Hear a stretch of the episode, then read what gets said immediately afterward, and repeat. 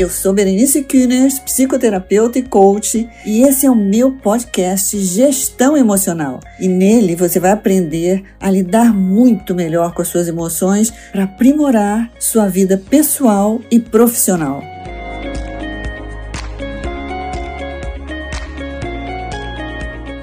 Nosso programa de hoje nós vamos falar sobre relacionamento. Quais são os desafios dos relacionamentos e como nós podemos lidar com esses desafios.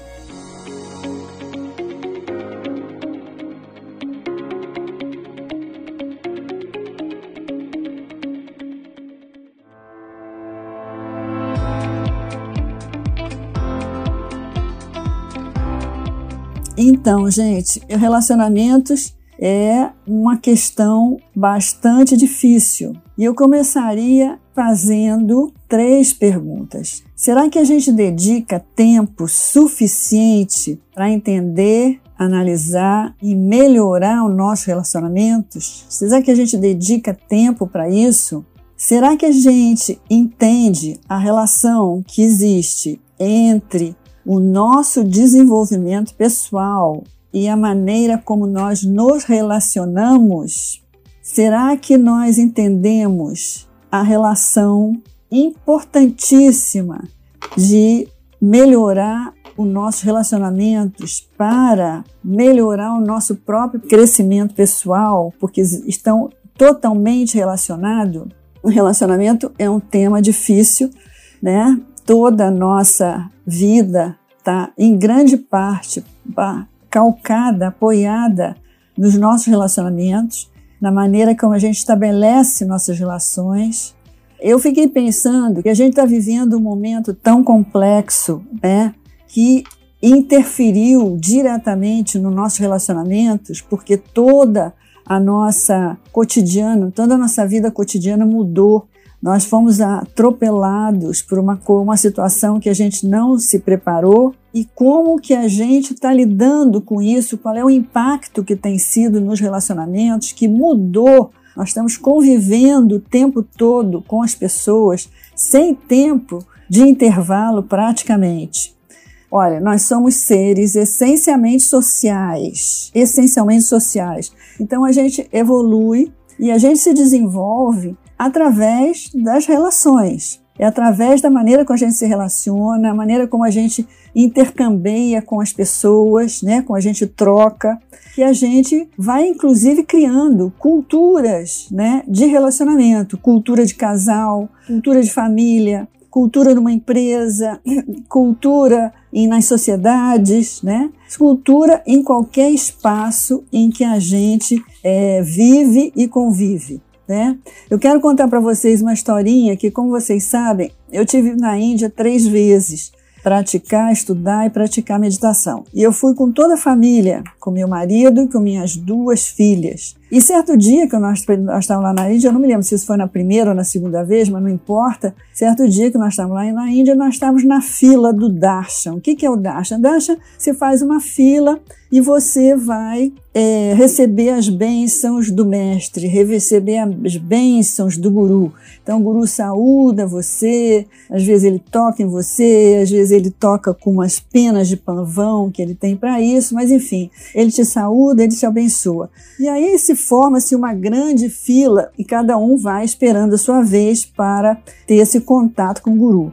E bem na nossa frente, né, estava um casal e nós ouvimos quando ele perguntou para a guru na nossa frente. E, e essa guru chamava Guru Mai Shivilasananda. Quem evolui mais, Guru Mai? Um monge morando em uma montanha e meditando todos os dias, ou as pessoas vivendo em uma comunidade familiar, ou apenas um casal? Quem é que evolui mais ou quem é que evolui menos? E aí Gurumai não teve dúvida, respondeu: o monge evolui muito menos. O monge evolui muito menos do que casais ou a vida em família. E por que, que acontece isso? Porque relacionar-se produz uma fricção, uma fricção a seus aspectos com o do outro, as suas diferenças com o do outro, seu querer com o do outro, seu desejo com o do outro, né?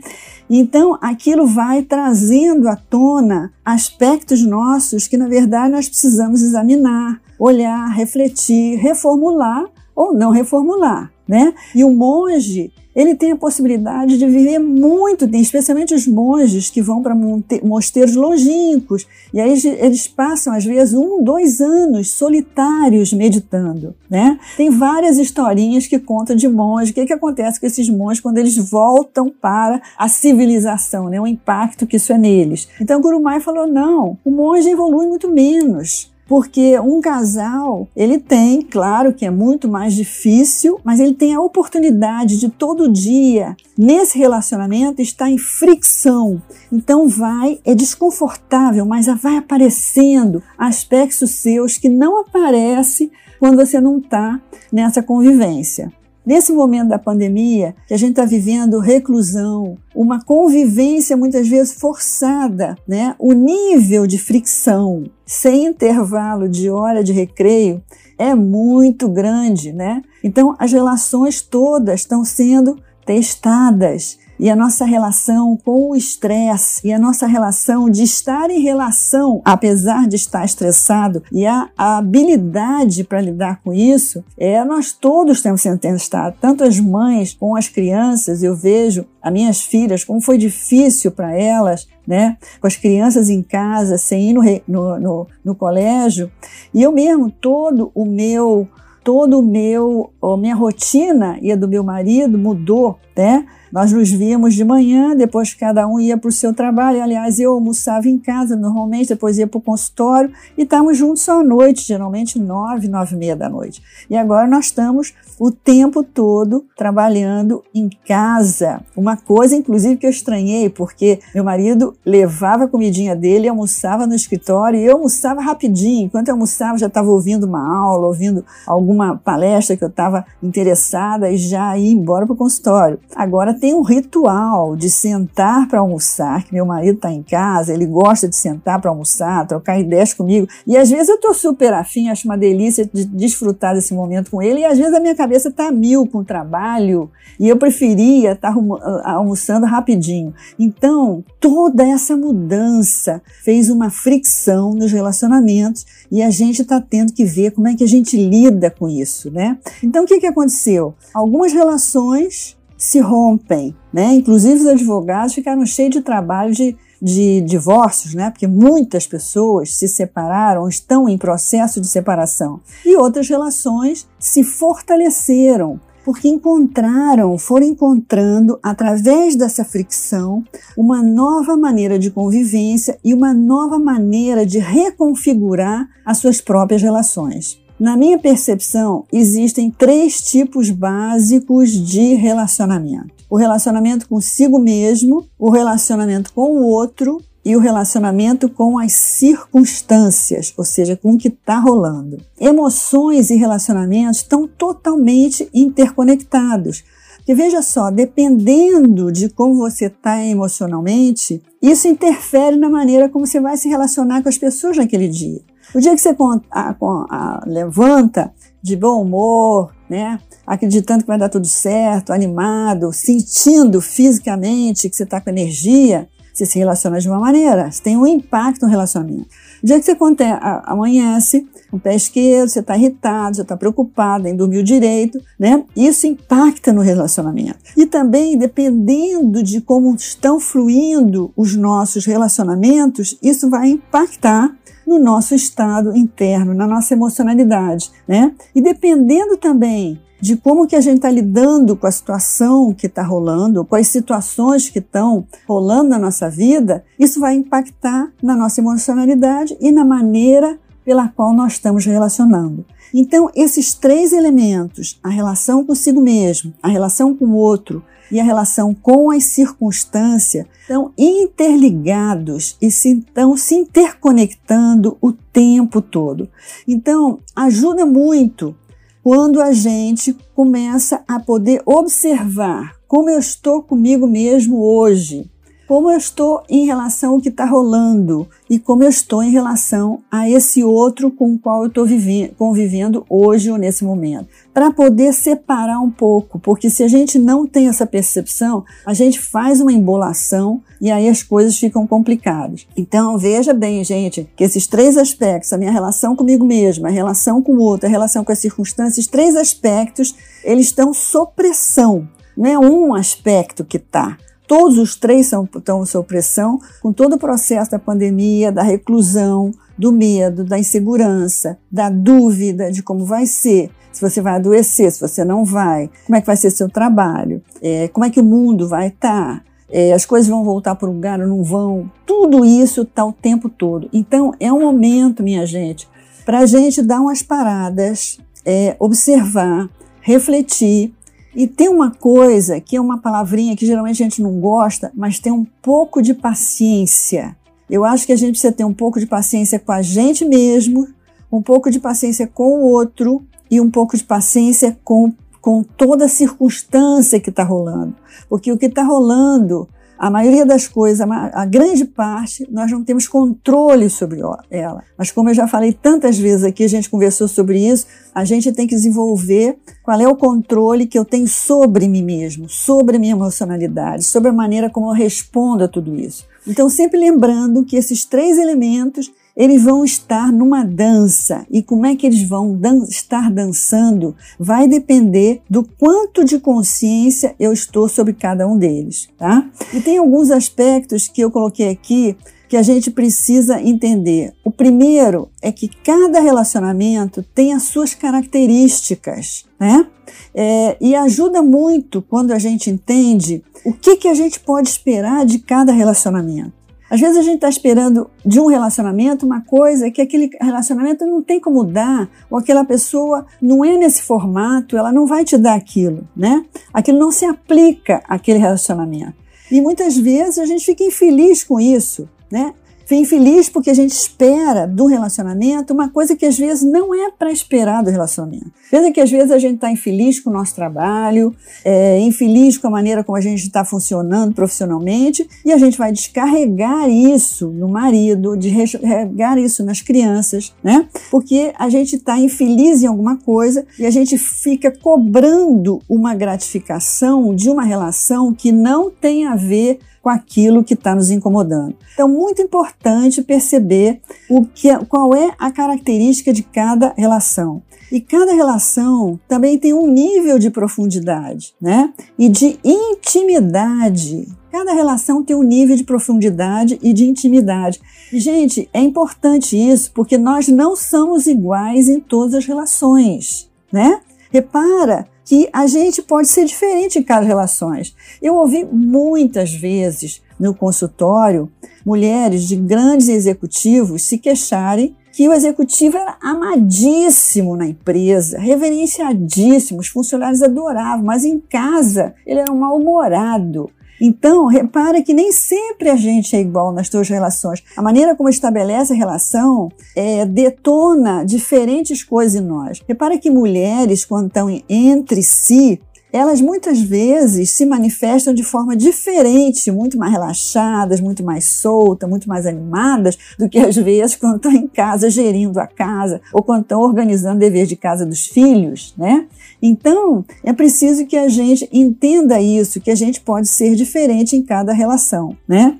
Existem muitos contratos subliminares em cada relação, às vezes coisas que nunca foram ditas expressamente, mas que estão estão lá como uma coisa que não pode ser rompida. Veja que algumas, algumas pessoas falam: olha, não acorda seu pai, porque se você acorda ele antes da hora, ele fica mal-humorado. Às vezes nunca foi dito isso, mas todo mundo sente dentro da casa. Então existe muitos tratos né, subliminares que estão ali. Mas tudo isso, à medida que a gente toma consciência, a gente pode se reconfigurar e reconversar, né?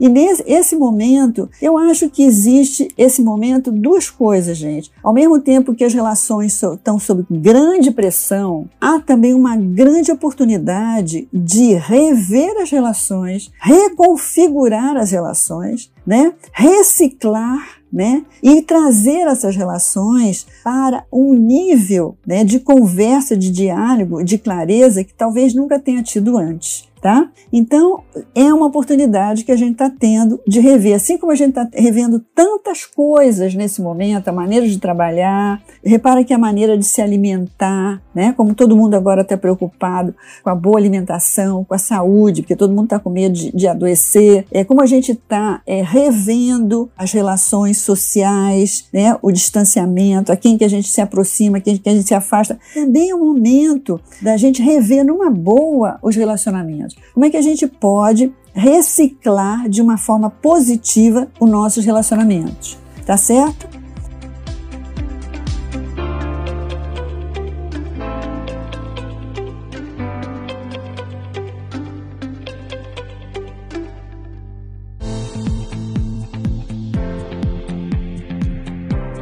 Bom, minha gente, eu quero colocar aqui, até hoje me foi feita uma pergunta: qual é o ponto mais importante, qual é o elemento mais importante é, para uma relação?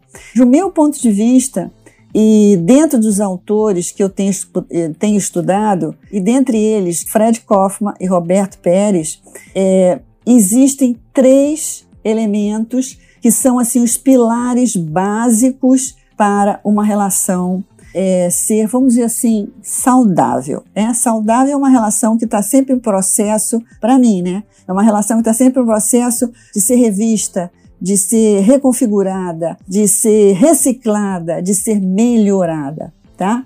Então são três aspectos, tá? Três pilares que, a meu ver, são básicos numa relação e eu vou exemplificar cada um deles. O primeiro é perceber o outro como outro. Vou repetir: perceber o outro como outro. Gente, isso não é fácil. Essa coisa parece muito simples. Bom, o outro é o outro, perceber o outro como outro. Não é fácil, né? E, a meu ver, existem duas grandes dificuldades nessa questão de perceber o outro como outro. Um é o medo da perda do controle. Porque se o outro é o outro, ele pode querer diferente, ele pode fazer diferente, ele pode ir em direções diferentes, né? Ele pode, então, não concordar, não querer ir para outro lado totalmente diferente, ter um propósito diferente. Então, perceber o outro como outro é dar a liberdade de o outro ser quem ele quer ser. Parece fácil, mas não é. Eu acho que isso é até um aprendizado para a vida toda, né? Mas acho que daí surge a possibilidade de uma verdadeira relação. E aí eu vou trazer aqui uma frase que eu acho que eu coloquei no meu story, não me lembro bem, não, eu coloquei no meu story já, mas não foi hoje não, foi outro dia.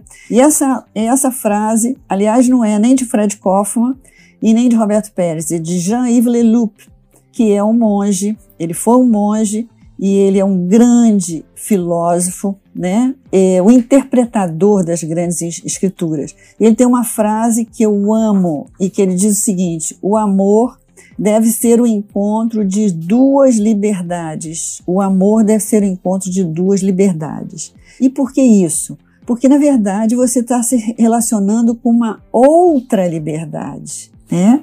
Você não está se relacionando com uma que está colado junto com você, você está se relacionando com uma outra liberdade. E isso é que é a beleza, de existir esse link, apesar desse outro ser um outro. E a segunda, é, e, e veja bem, uma coisa que a gente tem que refletir é porque geralmente quando a gente não se dá a liberdade, né, é de se diferenciar, de ser quem eu quero ser na minha espontaneidade, eu tenho dificuldade em também dar essa liberdade ao outro, de ser quem ele quer ser. Esse não é um processo fácil, mas acho que é uma grande reflexão que a gente deve fazer.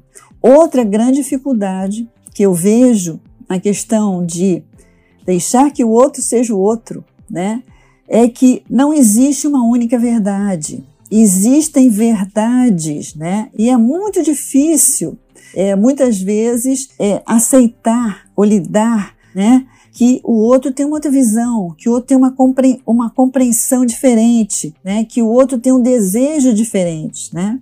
E, a, e aí vem a questão: quem é que está com a verdade? Na verdade, ninguém está com a verdade, porque não existe uma verdade, existe a sua verdade. Né? E aí entra novamente a questão do outro. Como é que cada um, com a sua verdade, que muitas vezes é diferente, vai interagir entre si e vai ainda assim manter né, uma relação que pode ser bonita e pode ser recriada constantemente. Então, esse é o primeiro ponto, né? É a primeiro, primeira base para uma relação, é, digamos assim, com uma grande chance de ser bem sucedida. Perceber o outro como o outro. A, o segunda, a segundo elemento é escuta e empatia. Escuta barra empatia, porque eles estão ligados. Escuta barra empatia, né? É a escuta empática né? Que me permite entender o outro. A escuta empática envolve não julgamento e acolhimento. Não julgamento e acolhimento do outro. Né? Agora veja, quando a gente está desestabilizado emocionalmente, quando a gente está estressado, quando a gente está irritado, quando a gente acordou o pé esquerdo, naquele dia você não está, naquele dia você está para briga, né? Nesse dia, você não quer escutar, você não quer acolher e você quer julgar. E é importante a gente reconhecer que muitas vezes nós estamos nesse mindset, nós estamos nesse mood, né? Então, só quando a gente reconhece, que a gente identifica isso na gente, já é uma grande coisa. Isso que nós estamos falando aqui não quer dizer que a gente vai funcionar sempre assim, porque não é real. O importante é que a gente vá tomando consciência desses diferentes aspectos nossos que aparecem nas relações e que vão construindo o tipo de relação que a gente tem. Tá? Então, muitas vezes a gente, a gente ouve, mas a gente não escuta, né? E é muito importante isso, porque quando não existe escuta, não existe conexão, gente, tá? Por isso, escuta, empatia são o segundo elemento fundamental. Se não existir esse nível de escuta, não existe conexão. E vocês já viram muitas vezes, e eu provavelmente na, vida, na minha vida posso em algum momento ter dito isso também, mas é aquilo. E aí, de repente, você quer estar falando com alguém, você sente que a pessoa não está prestando atenção, você fala, puxa, você não está escutando o que eu estou ouvindo? O outro fala, eu ouvi sim, eu, eu, posso te, é, eu posso te contar, eu te falo tudinho que você me falou, eu repito para você agora tudinho que, que você me falou. E a pessoa repete, a pessoa repete, mas a pessoa não se dá conta que esse nível de, é, é, de escutar é um nível de escutar que não tem conexão não tem conexão. E se não tem conexão, tem efeito zero, tá? Então é preciso que a gente esteja presente na relação. Né? E sem presença a conexão não existe. Eu coloquei, eu acho que essa semana, não, essa semana, eu não sei que dia, eu coloquei lá um rios, né? O quanto de presença você tem, tá, tem tido, tem estado, com quanto de presença você tem estado nas relações? Eu coloquei essa pergunta, coloquei umas fotos. Até a última foto que eu coloquei foi uma foto que eu adoro, que é do meu pai e da minha mãe, caminhando os dois assim de braço dado. Né? E o que, que eu quero dizer com isso? A gente não tem esse estado de presença o tempo todo, a gente não tem esse estado de presença full time, mas se a gente tem essa consciência da importância disso, e a gente tem em alguns momentos, e às vezes em alguns momentos são fundamentais, porque o outro está precisando da sua presença nesse nível, nossa, isso faz uma diferença enorme numa relação. Então, sem esse nível de escuta, não tem conexão. E se não tem isso, não tem empatia, porque você não consegue se colocar no sapato do outro. Você não, pode, não consegue sentir como o outro sente, né? E isso é muito importante. Então, essa escuta, é, para ter essa escuta, você tem que deixar um pouco as suas ideias de lado, as suas preocupações de lado e realmente se abrir para o outro. E para isso, gente, é preciso que a gente tenha interesse, curiosidade e abertura para o outro. Interesse, curiosidade e abertura para o outro, tá? Pensando, querendo escutar do outro.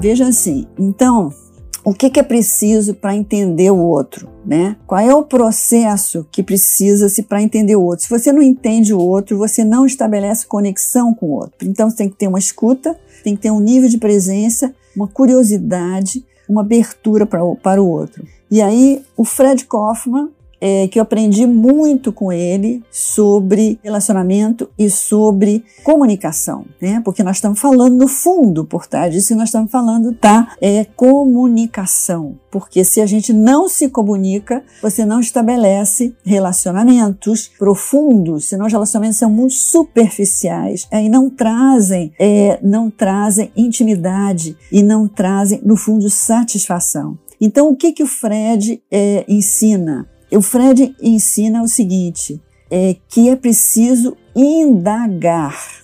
Eu vou explicar isso melhor. Veja bem, o que, que ele quer dizer? É, não é que a gente, a gente não precisa só entender, entender racionalmente o, o que o outro falou. A gente precisa entender por que ele disse o que disse. Ou seja, qual é o porquê que ele pensa ou sente daquela maneira. Qual é a lógica que está por trás do pensamento dele? O Fred usa uma, uma expressão que é qual é a cozinha do pensamento do outro. E o que, que ele diz? E eu vou explicar um simbolismo para isso. Ele diz que, de maneira geral, nós apresentamos as nossas ideias prontas, já como uma conclusão. Mas, a não ser que alguém me pergunte, indague, indague com esse nível de curiosidade, de interesse por mim, a gente nunca vai explicar o que, que se passou dentro do nosso processo do pensar e do sentir que nos levou a chegar nessa conclusão ou emitir essa opinião ou emitir essa definição. E ele dá exemplo do prato de comida. Gente, quando você vai num jantar, você vê aqueles pratos maravilhosos, né? Você vê lindo, né? Você aprecia aquilo. É como a pessoa te apresenta a conclusão do pensamento dela, ou do desejo dela, do que seja. Mas você não sabe todos os temperos, todos os ingredientes que entraram naquele prato, que cozinharam para aquele prato se apresentar. E assim Fred diz que é o mesmo processo do nosso pensamento. É preciso que você entre na cozinha do pensamento do outro, indague, mas conta para mim, por que que você pensa isso? O que que levou você a pensar isso? O que que levou você a sentir dessa forma? Mas essa indagação não é uma indagação para empurrar o outro na parede, é uma indagação para você ter interesse por esse outro com o qual você quer ou está se relacionando. Eu acho esse exemplo do Fred assim uma coisa espetacular, gente. E isso é muito importante nas negociações, em qualquer negociação. Gente, negociação não é só negociação de negócio. O tempo todo nas relações a gente está negociando. A gente está negociando para uma relação se melhorar né? Então, é preciso que você entenda como é o processo daquilo no outro, senão você vai ficar só com a conclusão e você nunca vai entender completamente o outro.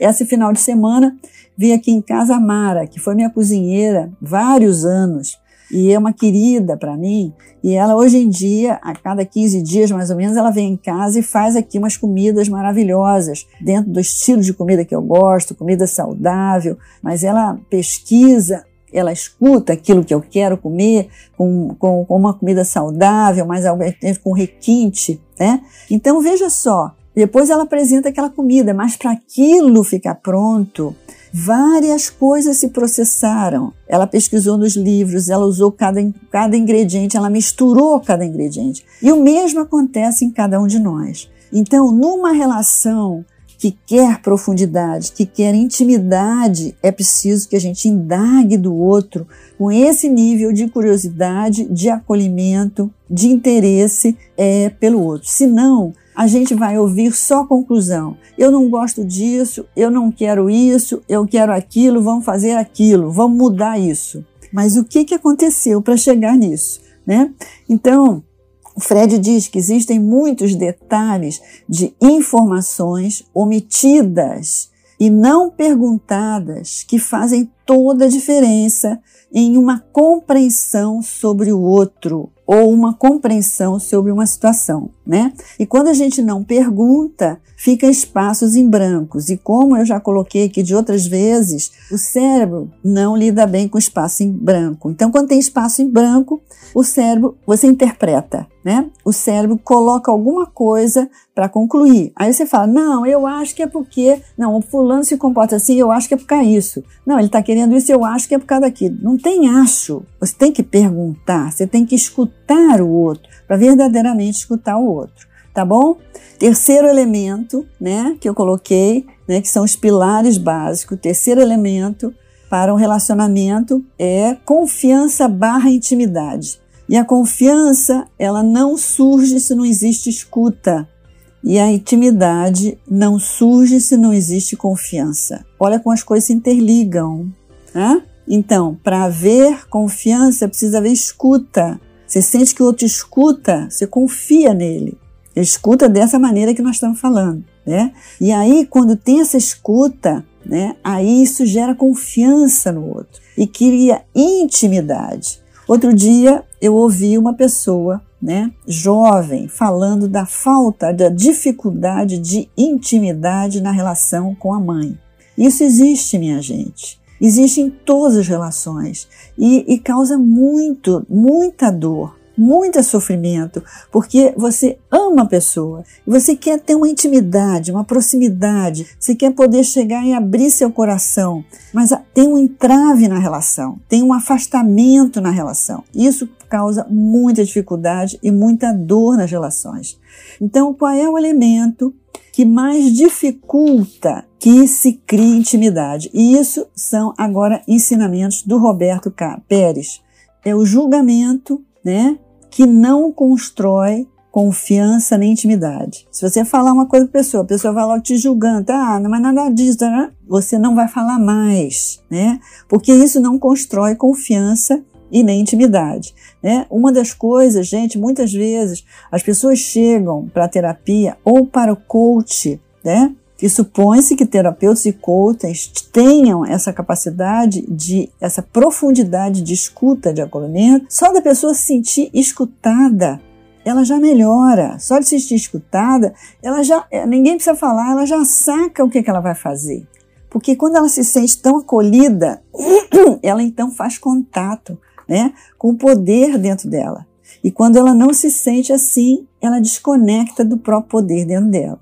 Então, você não constrói intimidade com uma pessoa que te julga, tá? E como é que se constrói intimidade? A intimidade precisa de tempo, de transparência e de ternura. Isso são os ensinamentos do Roberto Pérez. Repara só. E às vezes as pessoas querem ter intimidade logo, mal conhece. A intimidade, né, verdadeira, profunda, ela precisa de um tempo, porque ela precisa confiabilidade, confiança que vai se estabelecendo na pessoa e ternura, você sente que você é acolhido quando você precisa, né?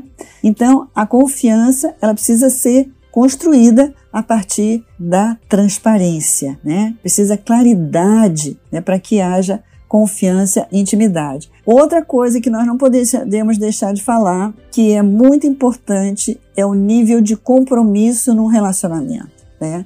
O nível de compromisso ele também dá a base da confiança. O quanto que você pode contar com essa pessoa, o quanto você pode confiar nessa pessoa. Olha, gente, eu tenho uma, uma história que eu guardo comigo que eu acho linda e que fala um pouco disso. O meu neto Pedro Antônio, que hoje tem 11 anos, quando ele tinha, eu não me lembro, talvez uns 4 anos, ele nessa época, ele ia uma vez por semana, ele e a irmãzinha dele, Estela, iam na minha casa e passavam a tarde lá comigo. Isso acontecia uma vez por semana. É, e depois deixou de acontecer porque ficou difícil, o colégio, enfim. Mas o fato é que um dia ele chegou lá e eu não me lembro o que que a Mara, que nessa época era minha funcionária, é, falou para ele, né? É, é, alguma coisa que a, a, Mara falou, mas a sua mãe, a sua, a sua avó, mas a sua avó vai deixar isso, Pedro Antônio. Eu me lembro que ele virou para ela assim, muito surpreso, e falou: Mara, claro, a minha avó me adora, ele falou. com uma confiança absoluta. É isso, minha gente. Esse nível de confiança que você pode confiar nesse outro. Né? Então é muito importante que antes que a gente comece a avaliar os nossos é, relacionamentos, julgar os nossos relacionamentos, a gente comece a avaliar a quantas nós estamos, nós estamos em relação a cada um desses elementos. Porque, gente, não é só com vocês, comigo também, muitas vezes a gente vai para o outro, porque o outro, que o outro, que o outro. Mas primeiro a gente tem que ver a quanto nós estamos em cada um desses elementos. Porque é, um relacionamento é a dois, ou a três, ou a cinco, ou um grupo familiar, então cada um tem que é, encarar a sua parte na questão.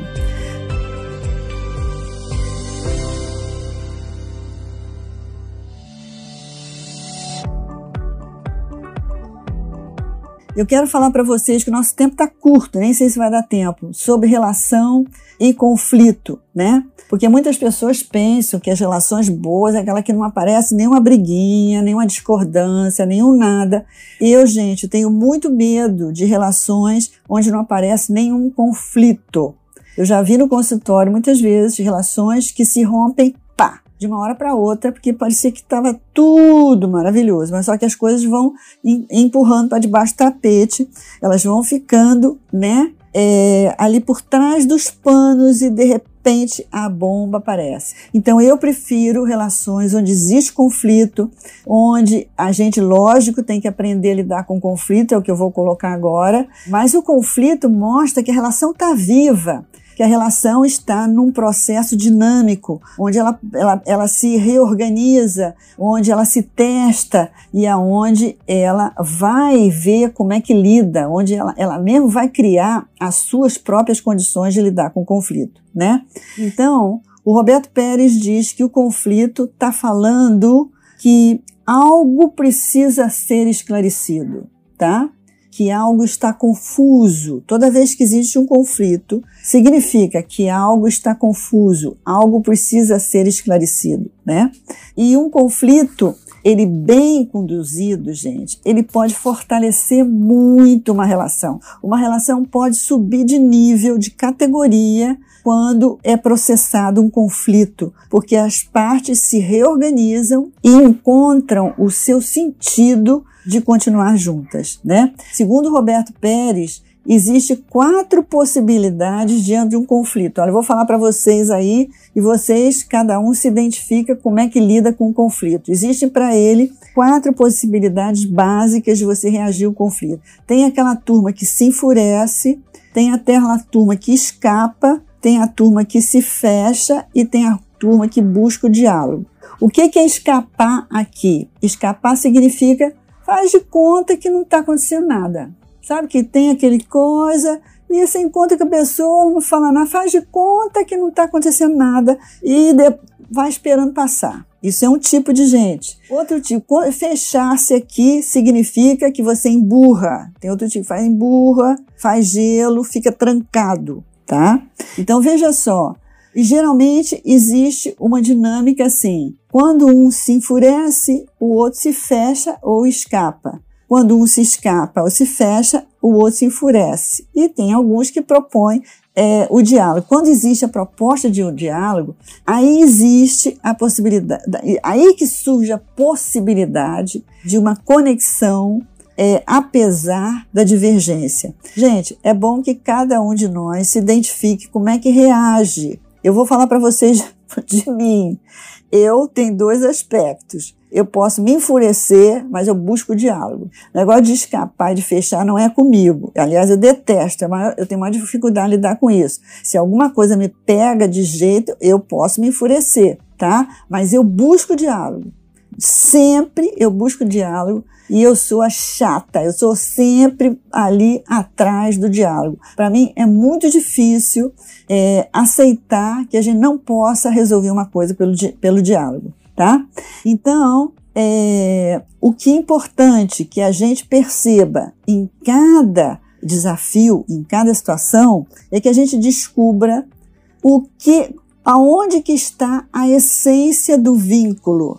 Qual é a essência do vínculo? Porque a gente pode ter rolar o pau, ter uma maior divergência, mas se tem um, tem um vínculo, se existe um vínculo, é possível atravessar aquela divergência. O que, que é o vínculo? Se tem algum sentido em comum, se tem um propósito, tem um sentido que liga ou que ainda mantém aquela relação. Então é muito importante que a gente examine isso e que a gente tome consciência disso. Aliás, o Fred Kaufman, que foi um grande, é, um grande potencial de trabalhar é, negociações, ele sempre disse isso e sempre nos ensinou isso, como que é importante é, que em cada negociação, seja de que for, você saber qual é o interesse comum, o que que nos liga, qual é o interesse comum porque através desse interesse comum é que a gente pode atravessar a divergência.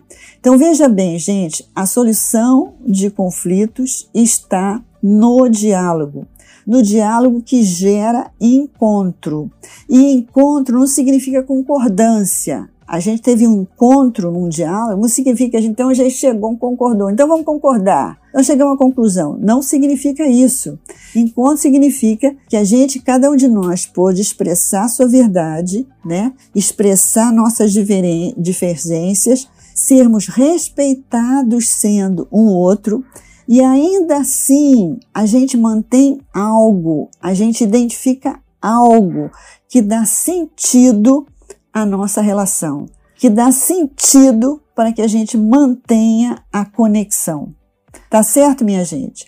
Então, a condição básica, vamos ver isso, né? A condição básica para gerar um diálogo é que você não queira se impor ao outro. Tem que ter a escuta. E esse ponto que o Fred, isso, isso muitas coisas dessas são ensinadas pelo Roberto Pérez, mas o Fred sempre ensinou muito fortemente isso. O que existe em comum? Porque se não tem nada em comum, se não tem um sentido em comum, se não existe mais nenhum propósito em comum, quando tem um grande desafio, a relação pode efetivamente se romper. Mas quando existe ainda algum sentido em comum, a relação pode se transformar e, se, e haver um encontro apesar das divergências.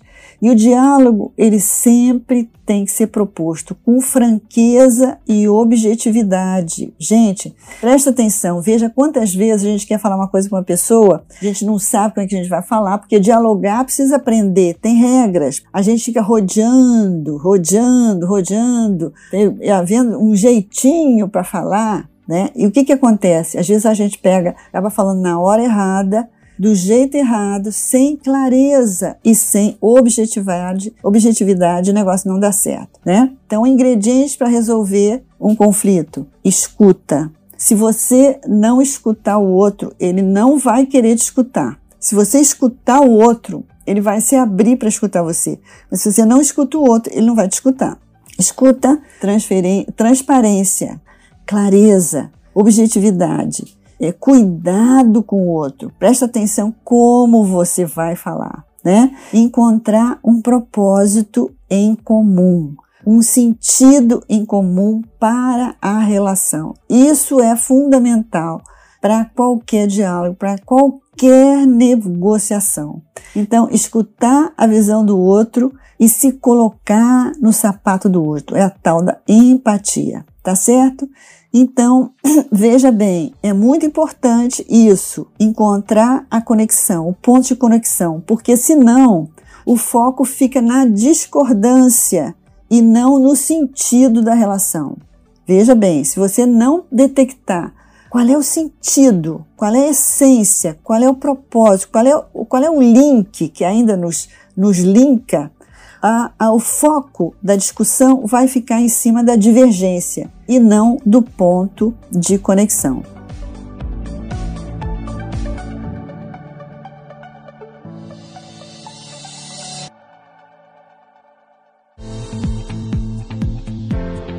Vou colocar aqui para vocês rapidinho algumas regrinhas. O que, que deve ser evitado, tá? Clima de acusação, cria reação e distanciamento. Não começa logo acusando, tá? O que, que não deve ser esquecido? Definir com clareza absoluta os pontos de desconforto. Fala do que você sente, fala das suas emoções, mas com objetividade, mas não com aquele lamento, ai, porque você não sabe. Não, isso aí não funciona fala da emoção, mas com objetividade, tá? Se prepara para um diálogo. Não vai assim despreparado. Como é que você se prepara? Entra num clima interno né? Entra num clima, entra num, num nível de, de conexão com você mesmo, de eixo interno, quando você vai ter uma conversa difícil. E, gente, nesse momento de pandemia, várias vezes a gente está tendo que ter conversa com, difícil com o marido, com o filho, sei lá com quem, com o chefe, com o funcionário. Então, entra nesse clima né, de tranquilidade é, interna. Observa a situação com distanciamento, você não ficar naquela emocionalidade, né? Observa com distanciamento, clarifica quais são os, os pontos objetivos a, a, colocar e escolhe o local e a hora adequada. Agora, o, agora, o local é, é pela internet mesmo, mas a hora adequada. Não vai falando assim aos trombolhões, tá? Tenha sempre claro qual é o objetivo da relação, é, qual é o sentido que aquela relação tem para você e coloca esse valor para o outro. Coloca para o outro o valor que essa relação tem para você. Não vai com esse negócio de jogos, de jogo. Quem faz jogo é adolescente. Adultos se colocam com clareza, com objetividade, com franqueza, com a sua verdadeira emoção.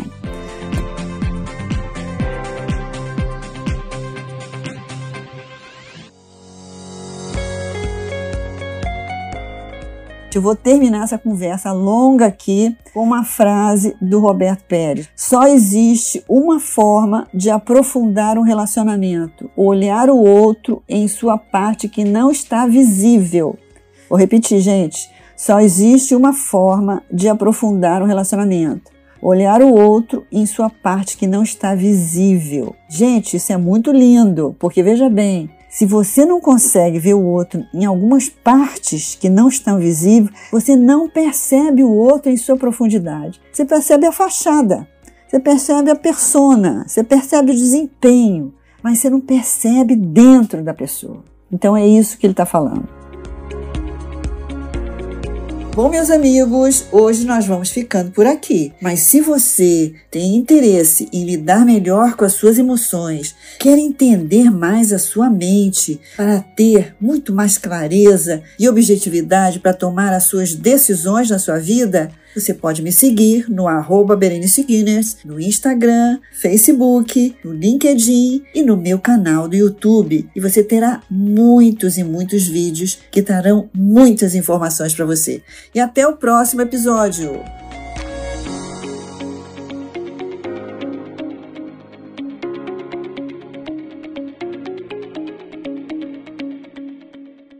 Esse episódio foi editado por Estúdio Casa o lar do seu podcast.